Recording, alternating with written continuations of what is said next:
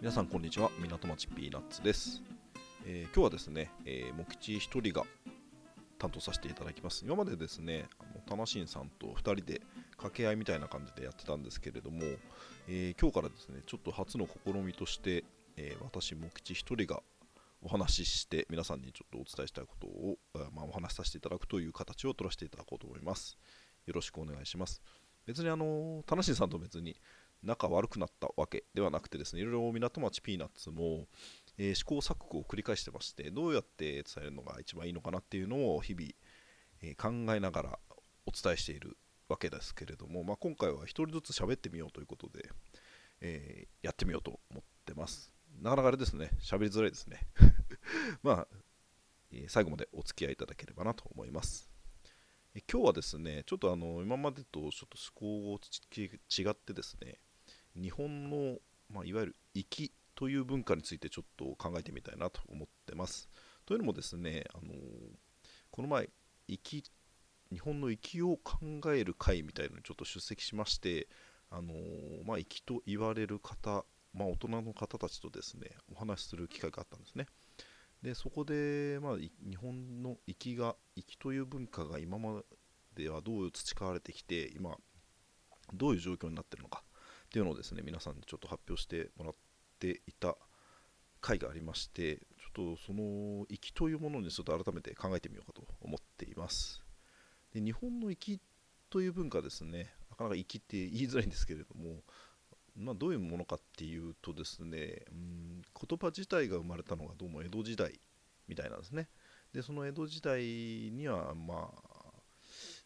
ああんた粋だねみたいなそういう感じでお言葉が使われてたみたいなんですけども、まあ、粋っていうのはなかなか定義が難しくてですねあの、まあ、いわゆる美美意識の一つだというみたいなんですね、えっと、身なりや振る舞いが、まあ、洗練されていて、まあ、かっこいいといった意味合いみたいなんですね。で、まあ、子供にはなかなか伝え使いづらいものなのかなと思ってます。で大人の方のイメージですね。で、まあ、あるいつの時代にも粋な大人というのがいてですね、まあ、その人が日本の文化を作っていたというふうに言われています。で今ですね、まあ、そういうこの粋というものを考えてみようっていう会が発足した背景にはですね日本のちょっと粋な大人が減ってきたんじゃないかなというところですね。で、まあ、これもあの粋という文化もですね伝えていかなければならないという、えー文化じゃないかということでこれをまあなくしてはならんということでみんなでちょっと再考しようということなんですけれども、まあ、今でいう粋っていうのはですねその粋を考える会っていうのはですねうんあの銀座のクラブでやったんですけれども、まあ、いわゆる高級クラブですね。でそこでまあ大人たちが集まってというところなんですけど私あの銀座のクラブで別にしょっちゅう遊んでるわけじゃなくてそもそも銀座のクラブなんか行ったことなくてですね、まあ、そこにいる有名なママの方ですねの方もいらっしゃってで、まあ、そこでいつも、飲んでいるお客様、まあ、ちょっと VIP な方もいらっしゃったんですけども、まあ、その人たちと、ま、ちょっと討論をするというかそういう形ですね。でお話しさせていただいてなかなかちょっと面白かったんですけどあのーまあ、そもそも銀座で遊ぶこと自体が結構粋の文化を作ってきてるんじゃないかなということなんですね。で銀座で遊ぶっていうと、まあまあ、高いお金を払ってですね、まあ、お酒を飲むんですけれども、まあ、女性がいるお店ですね。まあ、僕らなんかキャバクラとかをイメージするとちょっと分かりやすいんですけど、まあ、それのちょっともうちょっと高級バージョンというところで、まあ、名物ママなりがいてですね、まあ、そこに、まあ、女の子が女性の方が何人かいるというところで、まあ、隣に座って、えーお話をするというところなんですけれどもただそれだけなんですね。あのー海外だとですね例えばその、まあ、マカオとか行くとですね、まあ、いわゆる女性を買うという店が結構ありまして、まあ、韓国とか香港にもありますね、まあ、日本でもあるんですけれども、まあ、そういうことを例えば外国の人が銀座でお酒を飲んで、まあ、女性とお話をするという時にですね何を期待しているかっていうと、まあ、その先を期待しているものなんですけれどもまいわゆる日本で日本で銀座で遊ぶというとそこお酒を飲んで終わりなんですね。でそこがなかなか海外の人には理解しがたいかなという文化なんですけれども銀座で、まあ、高いおさお金を払ってお酒を飲んで女性と話をする。でそこで粋な大人というのはその女性を口説かない。そうなんですね。で口説いてしまってはちょっと、まあ、銀座のルールに反する。ということなんですけれどもあの逆にですねその、まあ、名物のママの方が言ってたのは、まあ、口説かない方が、まあ、女性にモテるということみたいなんですね。なので、まあ、そのまあ、女性、まあ、その銀座のクラブにママがいてでその下に女性の従業員さんがいらっしゃいますよね。でその女性の従業員さんを、ま、応援するというか、まあ、そういう意味で飲みに来て、ま、楽しい会話をして、ま帰っていくと。そういうのが、ま銀座の文化みたいなんですね。結構あの敷居が高いみたいでやっぱり一晩で、ま最低でも3万から5万ぐらいするということでなかなか僕らにはちょっとまだまだ手が届かない世界ではあるんですけれども、あのー、結構あの会社の経営者の方たちが結構集まってましたね。やはりあのサラリーマンの方ではなかなか手が届かないとこみたいです。で、まあ、サラリーマンの方もいらっしゃるみたいなんですけども、まあ、いわゆる大手企業の方で、まあ、接待とかに使う場合があるということみたいですね。えーまあ、先ほど言ったようにその、まあ、高い金を払って、まあ、女性の方と隣り合わせて、まあ、会話を楽しんで帰るということなのでその行為っていうのはその特に見返りを求めないんですね。このこんだけ高いお酒を飲んだんだから、まあ、何か見返りがあるだろうっていう、まあ、いわゆる下心的なものもあるんですけれどもそれが一切ないんですね。そういう、まあ、粋な文化、まあ、そういう銀座で遊ぶ人が、まあ、粋な大人だと、まあ、仮にそういうことだとするとですねその見返りを求めないっていうのが結構大事な要素なんじゃないかなと思ってます。で例えばですね、まあ、電車で、まあまあ、電車で、まあ、前にご高齢の方が、まあ、僕自分が座ってて前に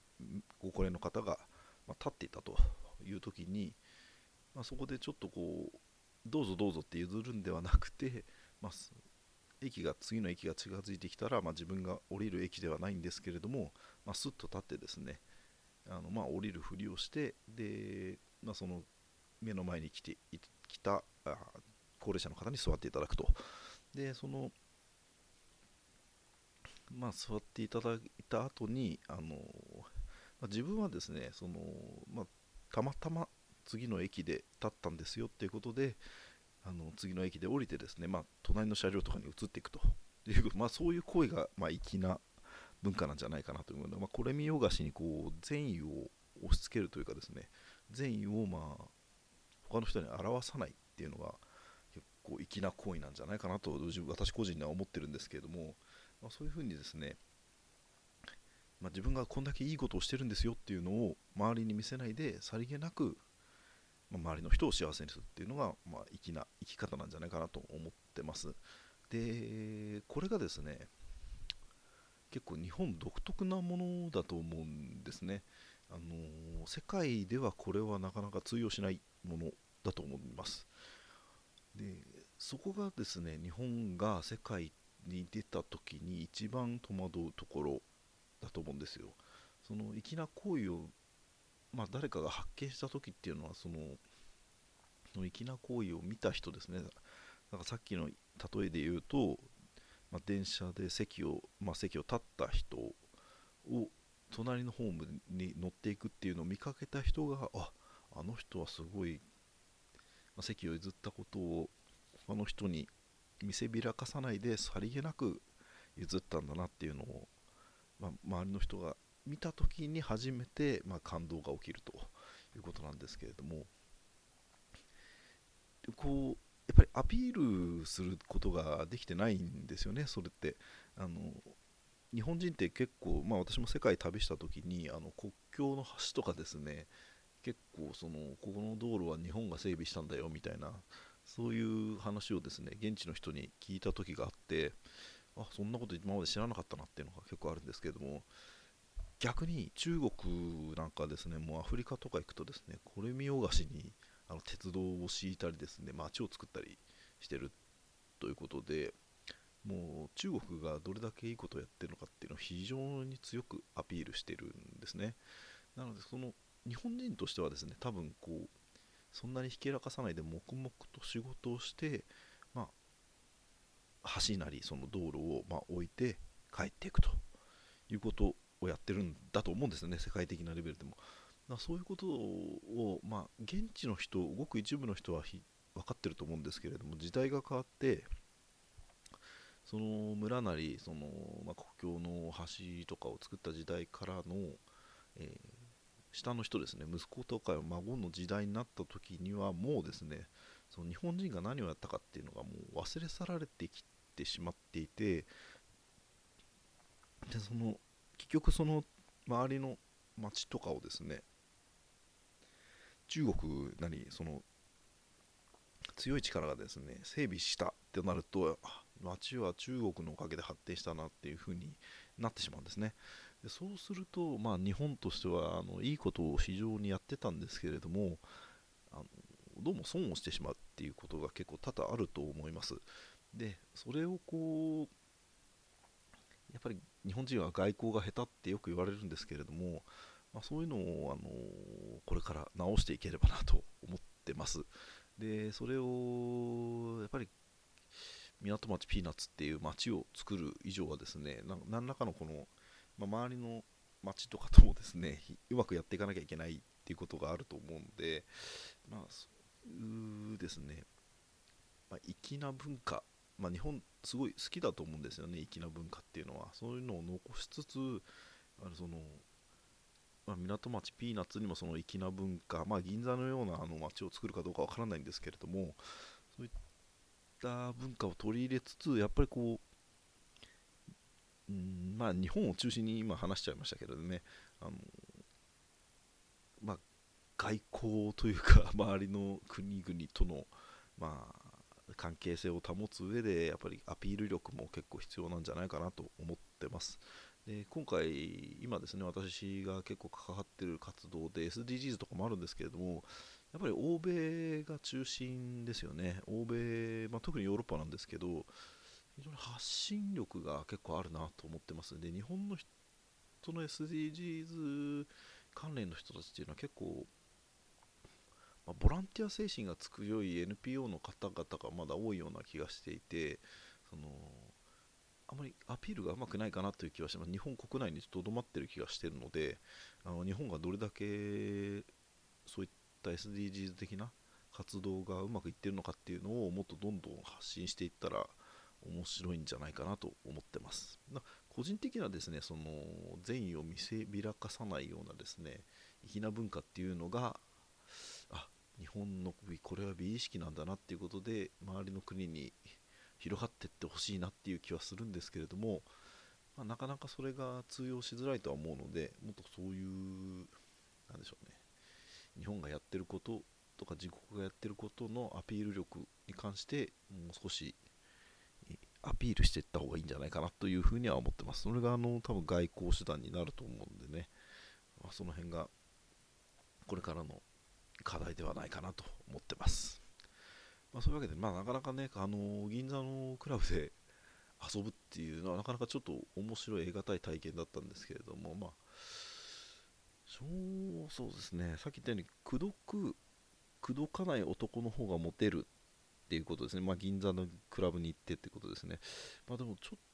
まあ、そもそもあの、例えば、モテる男、モテる人ってのは、うんあんまり銀座とかに行かなくてもですね、多分女性なりがいる周りにいるんじゃないかなと思うんですよね。だからこう昔の人が結構銀座で遊んでる人って結構勝手なイメージですけどね、ご年配の方が 多いような気がして、まあ、なかなかその若い人が、まあ、若い人だとどうしても敷居が高くてですね、まあ、仲間内で飲んでた方がまあ面白いんじゃないかなっていう気はまだまだしてしまうんですけどね。海外だと結構男女関係なくあのパーティーに来たりしてですねみんなで楽しむっていう傾向が結構あると思うのでなかなかその男性だけでこう、まあ、男性だけで居酒屋に行って男性だけの二次会で、まあ、銀座で女性と話すっていうことにお金を払うっていうのがなかなか今の若い人でも僕らもそうなんですけどねあの40近辺ですけどなかなかそういうのがなかなか手が出せないところではありますね。なんかちょっと文化が違うのかなってちょっと思っちゃったところではありますね。はい。まあとにかくですねあのまあ、粋な大人にも自分はなってみたいなと思ってるんでその日本の粋というものに改めて考える会っていうのはなかなか面白かったのでちょっとレポートさせていただきました。ではこちらこの辺で今日はこの辺で失礼させていただきます。どうもありがとうございます。